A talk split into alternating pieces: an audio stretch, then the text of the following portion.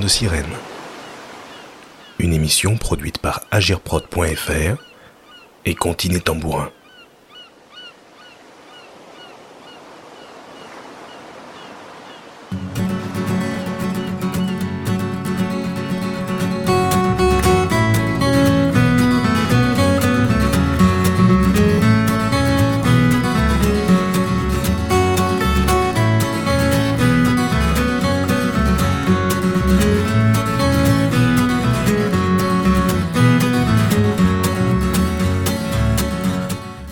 Chers auditeurs et bienvenue dans ce sixième numéro de l'Alarme de sirène.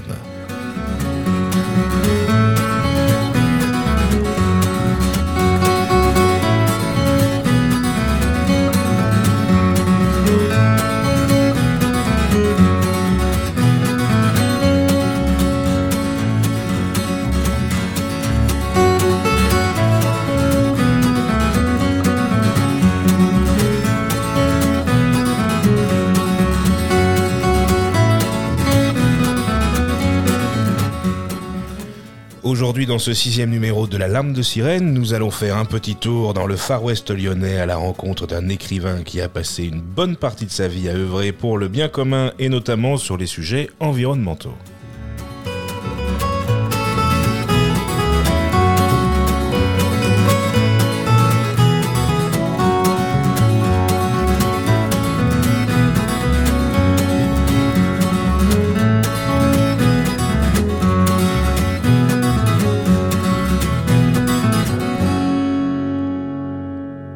Déjà en ligne avec nous, j'ai le plaisir d'accueillir Serge Rivron. Bonjour Serge.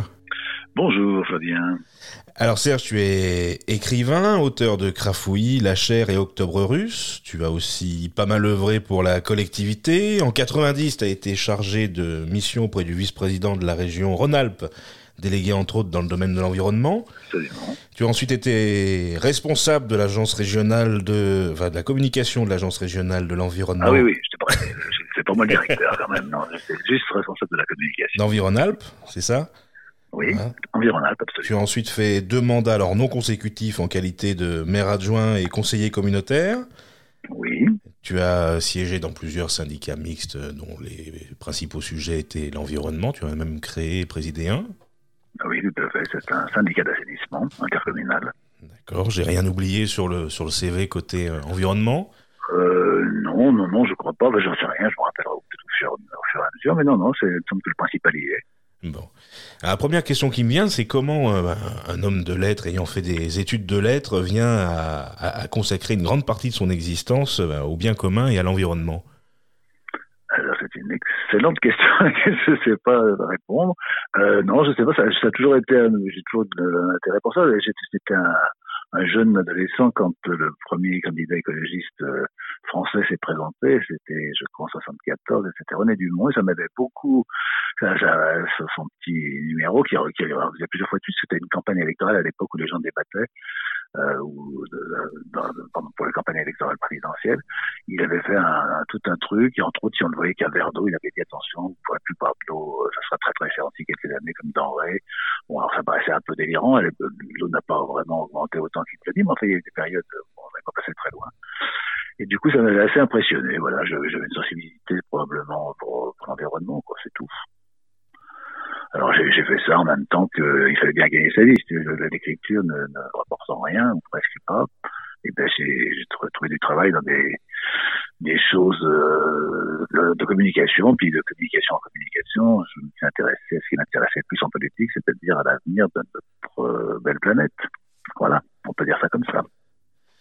D'accord. Alors, sans parler des, des déchets, de, de ta prime jeunesse à aujourd'hui, comment tu as pu euh, voir évoluer la présence du plastique dans ta vie au, quotidien?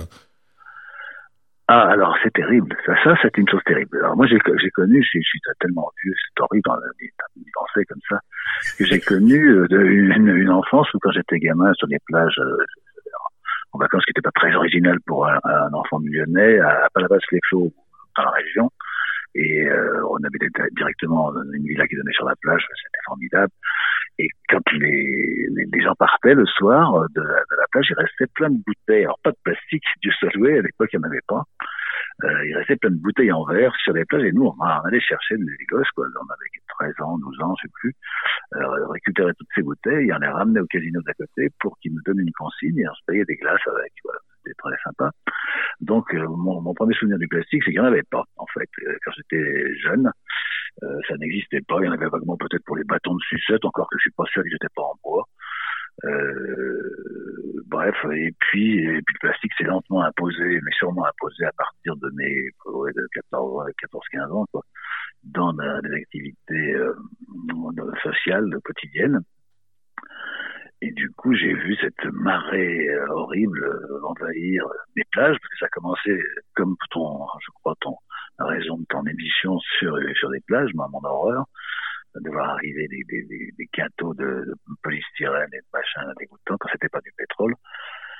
Et, du coup, voilà, j'ai suivi ça euh, au début un peu de loin ou en tant que touriste, quoi, je ramassais les, les poubelles et les mégots sur les plages. Et puis après, euh, et puis après, j'ai commencé à devenir plus militant et à m'intéresser plus près donc à l'environnement en général, pas qu'au plastique. Et du coup, le plastique fait, a quand même fait partie de, pour beaucoup de la dégradation de nos, de nos paysages et de nos, de nos rues de, de partout, en fait. Euh, voilà. Et donc, je me, je me souviens avec émerveillement, et d'ailleurs, je me suis longtemps posé la question de savoir pourquoi on ne faisait pas avec le reste, du fait qu'on consignait les, les choses. Il y avait une consigne quand on ramenait euh, des poubelles, euh, des choses usagées là, euh, chez, chez l'épicerie ou au magasin, on les avait achetées, ben, on nous donnait une, payer une consigne, ce qui permettait que les, les choses soient nettoyées un peu d'elles-mêmes, soit par les jeunes gamins qu'on était, ou soit par les, gens qui sont un peu pauvres et qui récupéraient l'argent euh, bien contents quand ils achetaient un, un, un contenant de ne pas payer le compte, de, contenu de pas payer le contenant avec. Voilà.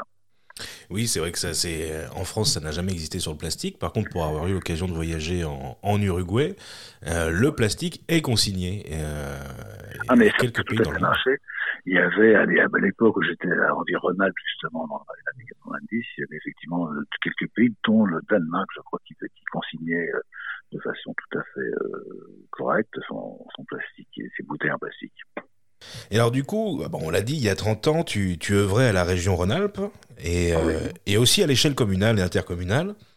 Du coup, il y, a, il y a 30 ans, quels étaient les enjeux environnementaux, euh, la, les préoccupations écologiques de ce moment-là? Alors les préoccupations, alors ce qu'on appelait grossièrement la pollution, euh, dont faisait partie le plastique évidemment, les gaz à effet de serre, ça commençait, j'ai été dans, le cadre justement de mes activités de responsable environnement de, de, région, là, enfin, du secteur euh, de, l'agence régionale, euh, l'auteur, enfin l'auteur Louis, je sais pas, c'est pas moi qui étais l'auteur, mais enfin j'ai largement participé euh, d'un livre, des premiers livres sur l'environnement. Donc on parlait de de bon des gaz à effet de serre, du diesel, de l'essence, du bruit, euh, de l'enlaidissement des paysages urbains ruraux, du chauffage. Enfin, c'était tous les sujets qui, qui, qui, continuent de se poser d'ailleurs. Hein. Euh, c'était aussi l'époque en 1992, là, pendant tout le tout début de mon de travail dans l'environnement pour la région. C'était l'année du, du, premier grand sommet international sur l'environnement qu'on appelle le sommet Planète Terre qui a eu lieu à Rio de Janeiro en 92. Donc où il y avait tous ces sujets qui étaient répertoriés euh, déjà, sur lesquels on s'inquiétait. Et il y a des choses qui ont commencé à être euh, mises en place justement à cette époque-là sur ces sujets. C'était aussi, euh, c'était pas un peu l'époque aussi de l'effet de serre, hein, enfin de, de, la couche d'ozone euh, qui alors, était il y a eu la couche d'ozone, t'as raison, j'avais oublié ce petit, cette petite chose-là. Oui, mais ils l'ont recousu entre temps. Ah, oui, ça a été recousu. Enfin, ça a été, c'était moins grave, mais c'est vrai qu'il y, y, a eu un, une peur, une, une peur panique sur la couche d'ozone qui, en plus, on, on arrive à situer exactement dans, dans la stratosphère, où est-ce que ça se passait, etc. Bon, c'est tout, tout ça, il y a un petit, un petit délire quand même aussi, euh, qui a été, non seulement, elle a, elle a été recousue, mais ça a été un peu corrigé. Il y avait des problèmes de zone, hein, on a aussi euh, terminé avec, euh, je sais plus comment s'appelle ce truc, hydroxychlorophène, je ne sais quoi, qui était dans la bombe, des, les, les bombes à pulvérisation, euh, qu'on a euh, interdit. Bon, il y a des choses qui ont été interdites pour limiter les dégâts sur la couche de zone, mais c'est vrai qu'elle a, elle, a eu tendance à se réparer un peu seule et qu'on a un peu, beaucoup déliré.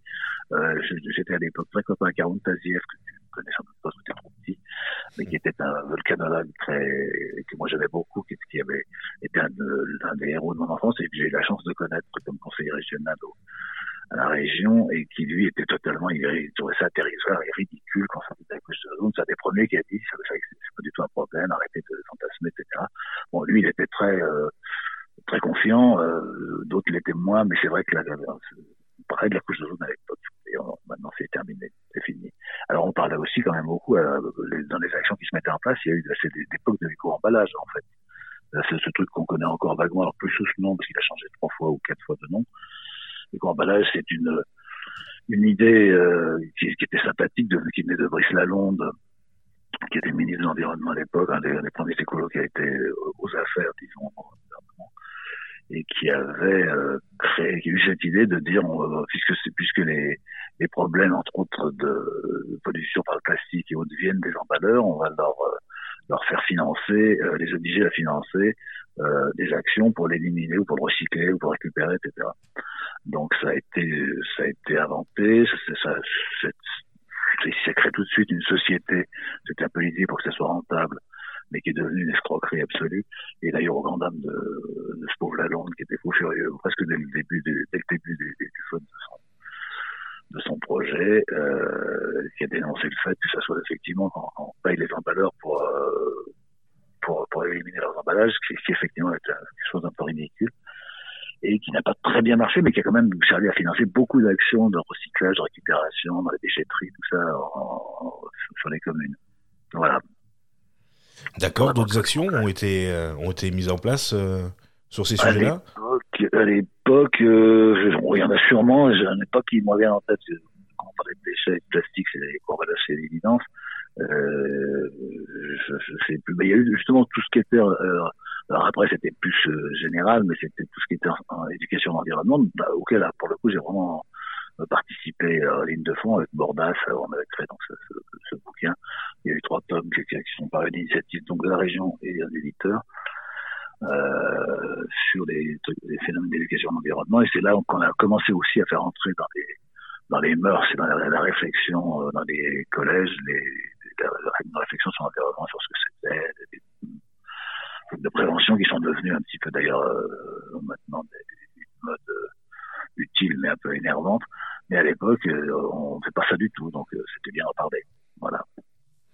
Oui, c'est sûr que l'éducation, c'est aussi quelque chose qui, qui permet de parier un peu plus sur le long terme. Et, sur le concret, alors justement, tu nous, tu nous parlais des éco-emballages, là, de, de, faire payer les producteurs finalement. Raconte-nous un peu plus en détail en quoi ça a été une arnaque pour toi. Alors, l'arnaque, en fait, elle, elle, a consisté, euh, elle a consisté en fait de, à dire, euh, ils sont censés financer le, le, recyclage et en fait, ils, ils organisaient, les donc, voilà, les producteurs, tout à fait, une, une collecte euh, qui, est, qui en fait n'était même pas obligatoire. C'est-à-dire qu'eux n'étaient pas obligés. Ils disaient, on, enfin, l'argent qu'on collecte, on fait un, un fonds, on fait une, une entreprise qui va financer le recyclage dans les communes. D'accord? En fait, il n'y avait pas d'attachement de, de, de, de, précision extrême sur la façon dont ce recyclage allait être, allait être euh, financé, d'accord?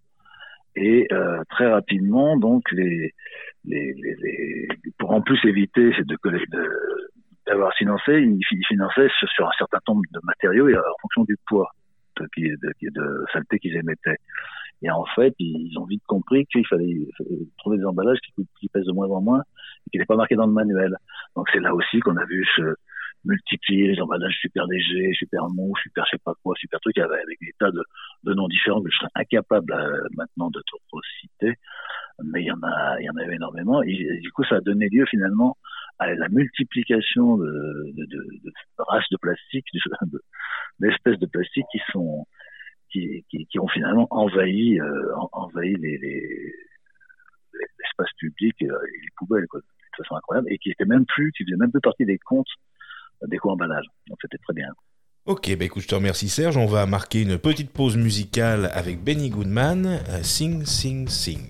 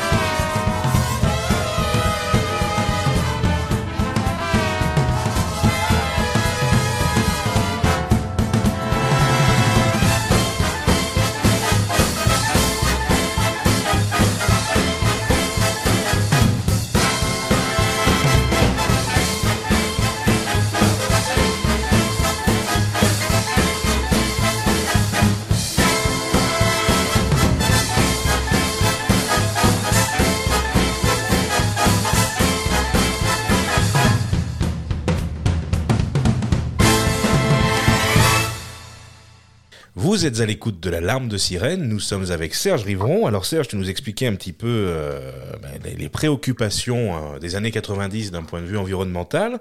Tu as été à nouveau euh, aux affaires à partir de, de, 2014. Tu as été à nouveau maire adjoint, toujours sur des sujets environnementaux entre autres. Les préoccupations, elles ont changé? Pas vraiment. Euh, bon, elles, elles, étaient bien institutionnalisées, c'est-à-dire qu'en fait, ce qui était intéressant quand même par rapport à la première période, enfin intéressant, qui était, un, ça me semble un progrès, c'est que euh, les préoccupations avaient été intégrées par tout le monde. Il y avait par exemple beaucoup d'actions, alors là parce qu'on était aussi dans en communauté de communes, euh, dans, une, dans un milieu rural, mais des, actions en faveur de, de l'eau, des rivières. Euh, bon, un travail qui n'existait pas du tout à l'époque, euh, dans les années 90, qui était très très peu répandu et surtout de, tra traité par les communes et, leurs, leurs agents. Euh, donc ça, c'était plutôt un mieux. On, retrouve à peu près les mêmes partout, hein, euh, avec euh, hélas euh, un constat, c'est que les, déchets euh, baladeurs ont augmenté euh, considérablement. Quoi. Alors je parle même pas encore une fois de ce qui s'est passé avec les masques. Alors là, c'est un sommet. Mais, euh, mais on s'est rendu compte que les, si la préoccupation a été bien intégrée à, beaucoup de niveaux euh, par des institutions communales, etc., euh, du point de vue des populations, c'était c'était très curieux. Quoi. On, a, on a les, deux, les deux faces de la chose. Alors, beaucoup de choses ont été faites sur l'assainissement, sur la protection des rivières. beaucoup, c'est vraiment autre des rivières que ça peut-être plus, plus progressé en 20 ans. Euh, mais, mais au niveau de la population, euh, les comportements sont hélas euh, euh pas vraiment meilleurs que quand j'étais plus, jeune. C'est peut-être même pire parce qu'il y a beaucoup plus de trucs à acheter et à faire n'importe quoi avec que qu'autrefois. Donc ça s'est multiplié et tout le monde n'est pas. Alors il y a ça c'est pas mieux du côté des enfants. D'ailleurs ça a bien marché les problèmes d'éducation et de travailler sur l'éducation parce que on se rend compte que les enfants sont quand même beaucoup plus conscients euh, des problèmes de pollution, comme, comme on disait à l'époque, euh, mais ils continuent de jeter dès qu'ils ont à 4 heures avec des, des papiers de bonbons et autres, ils balancent leurs papiers de bonbons à la cour en se foutant vertement de savoir ce qu'il qu en advient.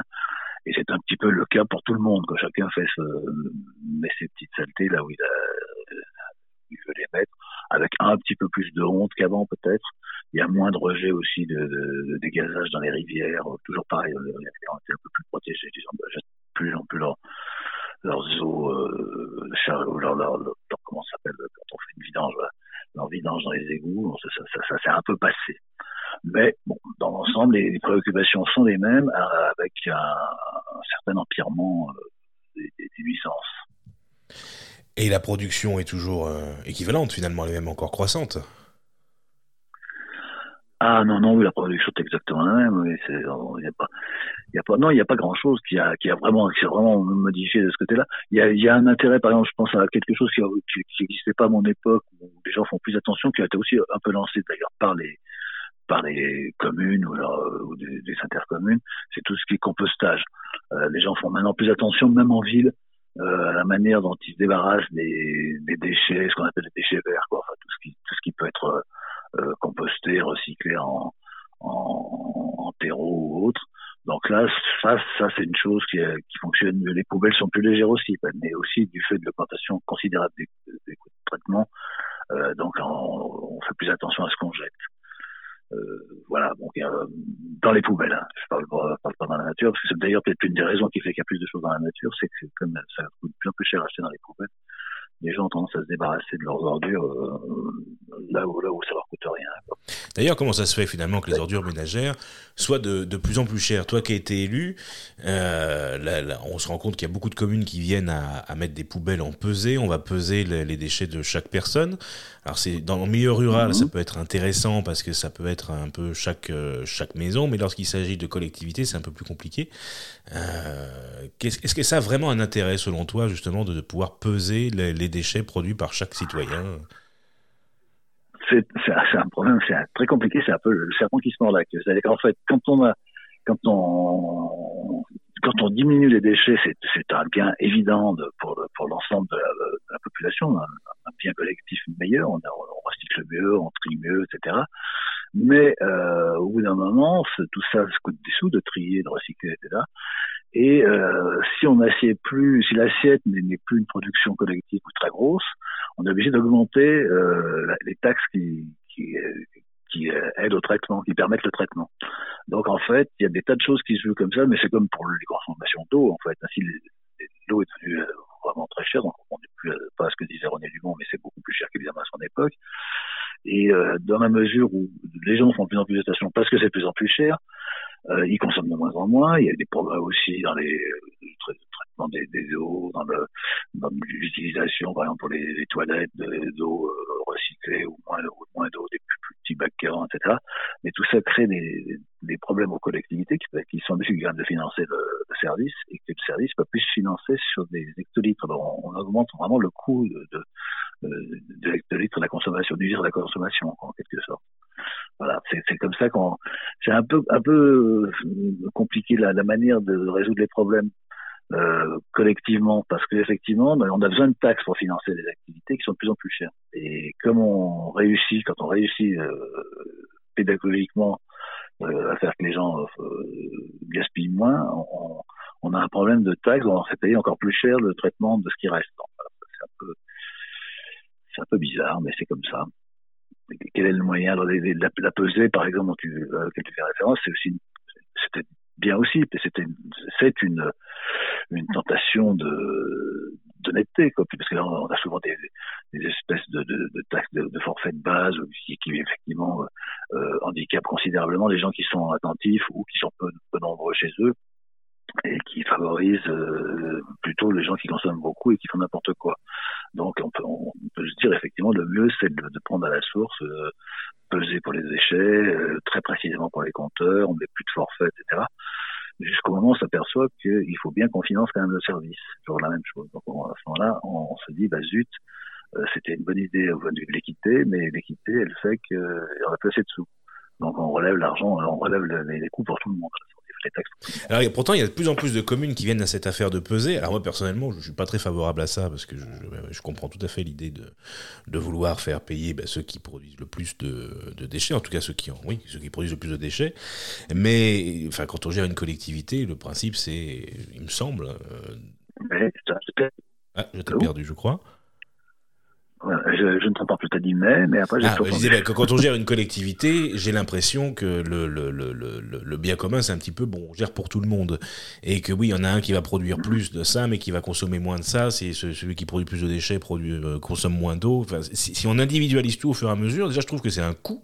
On rajoute un système coûteux euh, pour pomper plus d'argent finalement plutôt que de niveler tout le monde au même, euh, à la même taxe.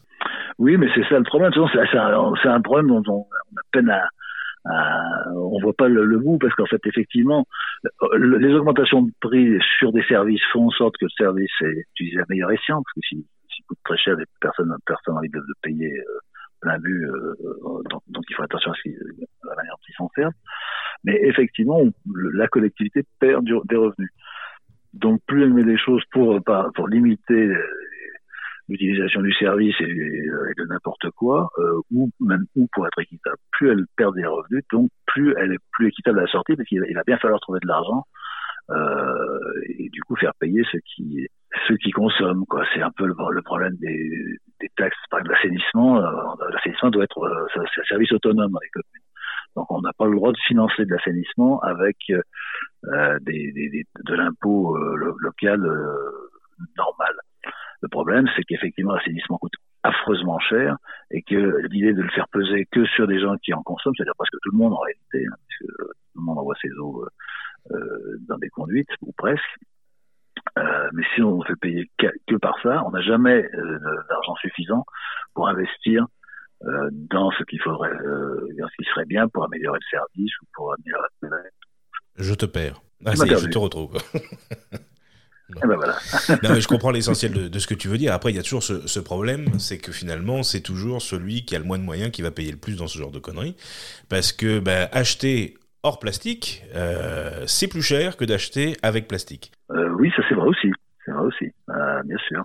Hmm. Donc euh, finalement, l'écologie dans ce domaine-là, hein, évidemment, quand il s'agit de faire payer les particuliers, c'est toujours les plus, les moins, moins aisés en tout cas, qui, qui trinquent, même si on sait que globalement c'est aussi ceux qui consomment le plus de, de, de conneries, hein, on le sait aussi. Euh, Au-delà de cette question-là, on a vu justement dans l'épisode précédent que dans les supermarchés, par exemple, même le bio euh, est emballé dans des plastiques euh, pour éviter d'avoir des triches à la pesée. En fait, c'est que pour pas mélanger le, le, le, le, bio du pas bio. Donc c'est toujours un serpent qui se, qui se mord la queue de ce côté-là aussi. C'est la même chose. Enfin, c'est un peu le problème, c'est qu'en fait, l'idéal serait une société policée par par la, conscience collective et en disant tiens moi je fais pas ça parce que c'est pas bien mais personne ne le fait dès qu'un service euh, est gratuit entre guillemets enfin payé par tout le monde euh, ben individuellement on n'est pas très incité à être, à être, respectueux de ce qui se passe c'est comme ça alors c'est vrai qu'il y a aussi euh, il y a aussi un autre aspect qu'on peut prendre en considération qui est la qui est la production euh, parce que euh, ça pourrait mhm. aussi se jouer de ça pourrait aussi se jouer de ce côté-là. On le voit d'ailleurs hein, des grandes marques de shampoing commencent à faire un peu leur communication en, zéro emballage. Ils font des shampoings solides. On voit des des, des, des comment on appelle ça là des, des fast-food qui se mettent à ne plus produire quoi que ce soit en, en plastique. De mhm. ce côté-là est-ce que tu vois quand même toi des évolutions ou pas? Alors moi sur le shampoing, tu m'apprends qu'il existe des shampoings solides, mais bon, pourquoi pas euh, Oui, oui, euh, on, voit, on, voit, effectivement qu'il y a quand même des efforts de fait, c'est clair. Alors, on, on, voit surtout il y a, qu'il y a aussi le, le, green se vend bien, donc on, chaque, chacun explique qu'il fait tout pour l'environnement, on se fout un peu de l'environnement d'un côté, mais enfin bon. Mais, euh, mais en tout cas, euh, il y a en tout cas dans, dans l'esprit des, des, choses euh, un intérêt qui est quand même nettement plus évident qu'il y a 20 ans, euh, de la plupart de, pour la plupart des gens. Et puis, il y a quand même des entreprises qui font attention. Il ne faut pas exagérer, il y a quand même des choses qui se passent qui sont parfois encourageantes. Bon, comme ces histoires de, de McDo, je sais pas, pas McDo, c'est une commune de hamburger, mais ça peut être pas mal aussi de, de temps en temps, oui, que, de constater, de, rendre, rendre hommage, de dire, tiens, voilà, c'est moins dégoûtant qu'avant, même si leur processus, procès de fabrication et tout leur transport oui, mais alors surtout, la marque que tu viens de citer vient de trouver un truc, un moyen fabuleux, mais fabuleux de se faire un paquet de pognon, c'est-à-dire qu'elle a décidé de ne plus vendre de bouteilles d'eau, merveilleux. Du coup, elle vend les verres d'eau, 2 euros et quelques le verre d'eau. ah bah, bien sûr, C'est exactement bon, Je te propose d'en reparler après une courte page musicale à nouveau. Cette fois-ci, ça sera avec Paolo Conte, Max. Ok. Era Max, più tranquillo che mai la sua lucidità.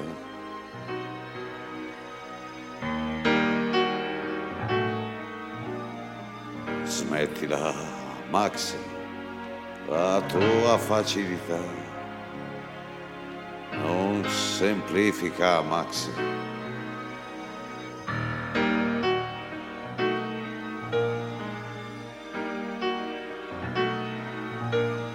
Max, non si spiega. Fammi scendere, Max. Vedo un segreto avvicinarsi qui, Max.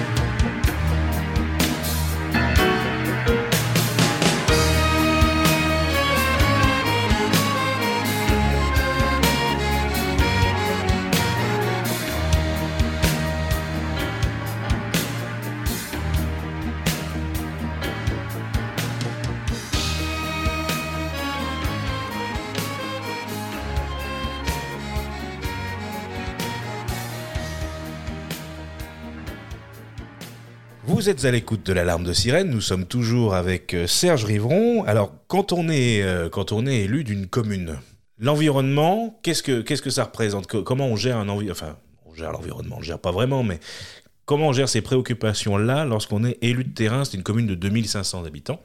Comment on fait? On fait que c'est très, en fait, c'est très compliqué. Mais très, très sincèrement, c'est pas parce que j'ai été, je pense que c'est compliqué de partout, peu d'être maire, d'être délégué, euh, peut-être au sport aussi, j'en sais rien. Mais l'environnement, c'est étrange parce que les gens le perçoivent tout de suite. Dans un village, par exemple, moi je parle, parle pas de la ville, mais même dans une ville, c'est la même chose. Hein. On regarde ce qui se passe et l'environnement pour les gens, c'est les petites fleurs, euh, les places de parking, par exemple, il faut, il faut qu'il y en ait. et puis, euh, est-ce que les arbres sont bien entretenus? Et le ramassage des poubelles dans, les rues. C'est des choses qu'on comprend très, facilement d'ailleurs. Mais euh, bon, tant qu'on s'attaque à ça et qu'on y arrive, généralement il y a un peu de moyens pour, par les communes pour faire ce genre de choses, et qu'on arrive à, ça dépend des communes où on habite, mais à, limiter le, les, nuisances euh, de, de, de, olfactives ou des dépôts euh, inconsidérés et sauvages, euh, et ben ça, ça, le fait. Mais alors après, dès qu'on commence à, vouloir travailler sur du plus long terme, euh, sur des choses qui se voient moins, sur des pratiques. Chacun dit, mais bon, j'ai toujours fait ça? J'ai pas suivi ce raisonnement en parlant des feux tout à l'heure. C'est vrai que faire un feu de, de branchage, ça c'est toujours fait. C'est pas parce que c'est toujours fait que c'est super bien, mais euh, il y a des raisons pour lesquelles on peut dire que c'est moins gênant que, que, faire autre chose que, je, que de jeter son huile de vidange dans, que de faire venir du gaz de milliers de kilomètres. Euh... Voilà, tout à fait. Alors après, c'est essayer de faire comprendre aussi. Euh, c'est aussi de faire comprendre que c'est peut-être pas la peine de, toujours aller faire ses courses euh, dans la grande surface, euh, même si c'est pratique et que c'est moins cher, euh, bah, que des fois faire 25 km aller-retour et, et, tourner son moteur pendant je sais pas combien de temps pour gagner sur le fond sur un panier 15 euh, euros et acheter des saloperies ou presque, enfin j'exagère, mais que des trucs qui sont pas très utiles, on, ils auraient pu se passer d'une partie des choses inutiles et puis économiser 15 euros et finalement c'était pas, pas plus mal non plus du point de vue euh, de l'environnement. Il y a aussi des, des, des choses qu'on essaye de, j'ai, voulu lancer il y a quelques années. Bon, c'était sur le déchet, là, par exemple, mais je me souviens que pas loin de là où j'habite, il y a un énorme carrefour, pas loin, une trentaine de kilomètres, qui délivrait forcément des quantités de saleté absolument inouïes. Et comme on en était à se battre avec ces sortes de déchets dont on ne sortait plus à l'époque, parce qu'il vraiment, il y avait vraiment une augmentation là pour le coup à l'époque des volumes euh, rejetés. Dû, dû à quoi? Euh, bah, C'était à une époque où les courts-emballages peinaient à se mettre en place, en fait. Euh, parce que ça, avait très longtemps, ça a été inventé en 92, mais avant ça commence à bien tourner et à, être financé correctement, euh, enfin correctement, ou presque, ça a mis du temps. Et, euh, et du coup, il y a eu aussi une, période de, d'énormes de, euh, explosion de la consommation à cause des grands magasins, justement. Et c'était mon, combat en disant, bon, bah, écoutez, puisqu'ils sont mignons, tout ça avec leur saleté, mais je sais pas pourquoi nous, en, en commune qui habitons à 30 km, on se récupérerait tous les déchets dégueulasses et qu'il ne ferait aucun effort pour les limiter dans leur, dans leur truc. Donc j'avais lancé une opération qui a malheureusement tourné court parce que mes collègues n'ont pas eu du tout euh, le cran de le faire, mais en disant, bah, nous, maires des petites communes, on va aller inciter les, les gens qui sortent avec leur caddie plein le, samedi euh, l'après-midi de, Carrefour en disant je foutez, foutez vous tous vos déchets dans la, dans la galerie marchande, dans la rentrée, vous balancez tout. Et puis quand ils en marre que ces, opérations se fassent trois quatre fois, ils, ils, imiteront les déchets. Puis on aurait pu en faire parler. C'était un peu c'était de trouver des opérations coup de poing. Bon, mais ça c'est difficile à faire, à mettre en place quand on est élu parce que euh, les gens sont jamais très chauds, euh, y compris les autres élus, parce qu'ils disent ah non, on veut pas faire ça, c'est pas bien. Alors ton point de vue qui pourrait être intéressant justement là-dessus, c'est aussi le, tri sélectif, parce que c'est quelque chose dont on parle beaucoup, dont c'est vraiment euh, ce qui nous sauvera, ce qui sauvera le monde, hein, le tri sélectif. Euh, Qu'en penses-tu toi? Alors bah, moi j'en pense quand même plutôt du bien. C'est bien de, de, de, de, pas tout jeter n'importe comment, parce que du coup on, on compactait tout et enfin, avant on, ça se partait au même endroit que dans la four, on brûle tout et il y avait alors il fallait traiter les fumées, il fallait traiter ce qui restait, etc. Donc moins on, on amène de, de, volume monstrueux et en vrac euh, euh, au traitement, mieux on se porte. Euh, il y a aussi des choses qui sont pas toujours utiles à jeter immédiatement. C'est-à-dire maintenant, il y a beaucoup d'efforts sur les recycleries aussi. Ça, c'est plutôt bien aussi. On, on, prend des objets qui ont eu une vie, mais qui ne sont pas foutus du tout. Euh, et puis on essaie de, faire en sorte ait d'autres gens qui les récupèrent et qui puissent s'en salaire à moindre prix. C'est plutôt une bonne idée. Le traitement, il faut, il doit être, il doit être, euh, par contre, il ne doit pas demander des efforts intellectuels, j'allais dire aux gens, ou,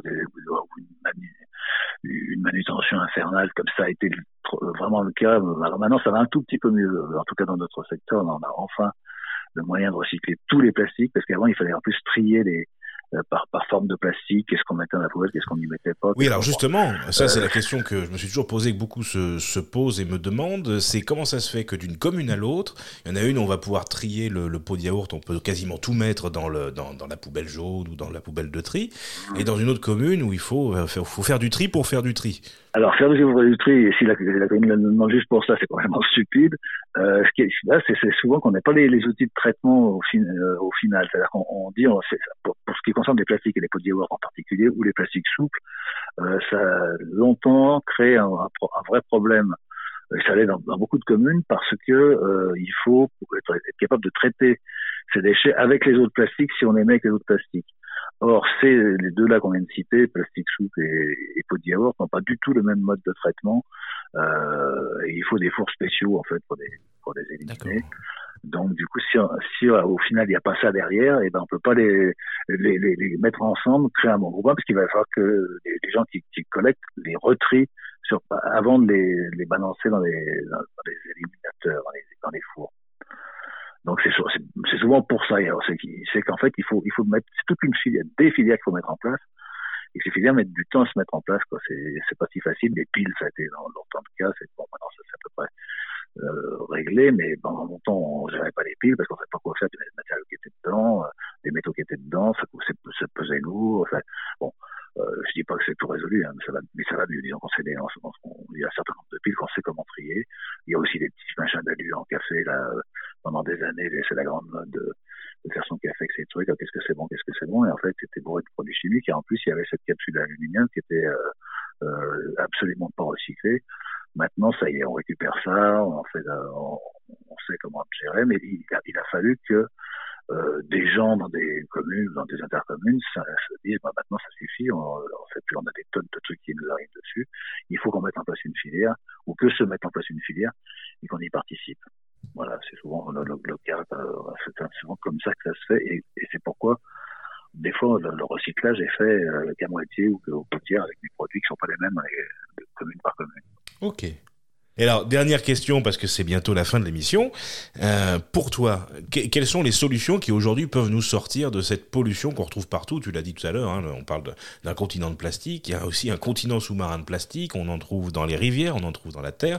Et maintenant, on découvre qu'on en trouve même à l'état de microplastique. Donc là, c'est pas les gens qui ont jeté, hein, c'est vraiment les, les, vents qui ramènent tout ça. Euh, au sommet des montagnes. Comment, pour toi, on peut sortir de ça?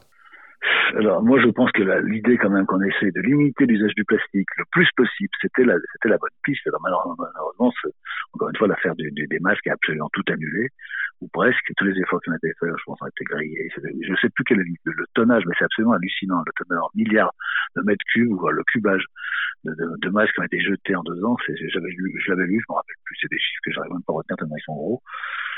Euh, donc ça, ça a été annulé, mais je crois que la, la meilleure solution, c'est quand même, pour, pour, ce qui est du plastique, en tout cas d'en limiter le plus possible la production euh, ou l'usage euh, quand, quand, il n'est pas que nécessaire et très utile. Quoi. Il faut vraiment faire en sorte que euh, donc c'était de la bonne idée, c'était aussi de faire en sorte que les, bah, par exemple tout ce qui était couvert en plastique, etc., ça, ça commençait à être sévèrement limité. On remplaçait ça par des petites choses en bois euh, très sympathiques et qui donnaient du travail à d'autres gens, qui permettaient d'utiliser le bois aussi alors qu'on a, on en a à suffisance euh, totalement, en tout cas en France.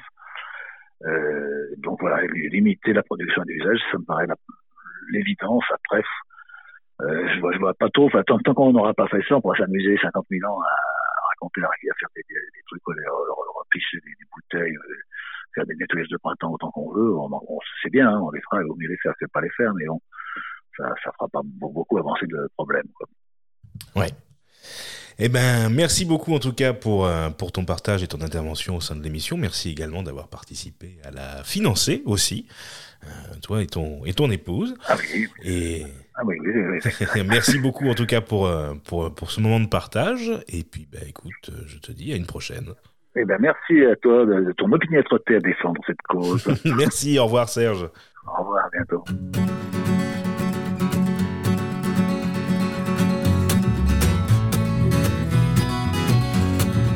C'était le sixième numéro de La Larme de Sirène que vous pouvez réécouter en podcast sur agirprod.fr ainsi que sur Deezer, Spotify et toutes les plateformes de streaming. Merci à Serge pour sa participation à l'émission, merci à Gilles pour les tests de préenregistrement, un grand merci à Continé Tambourin comme d'habitude qui coproduit l'émission.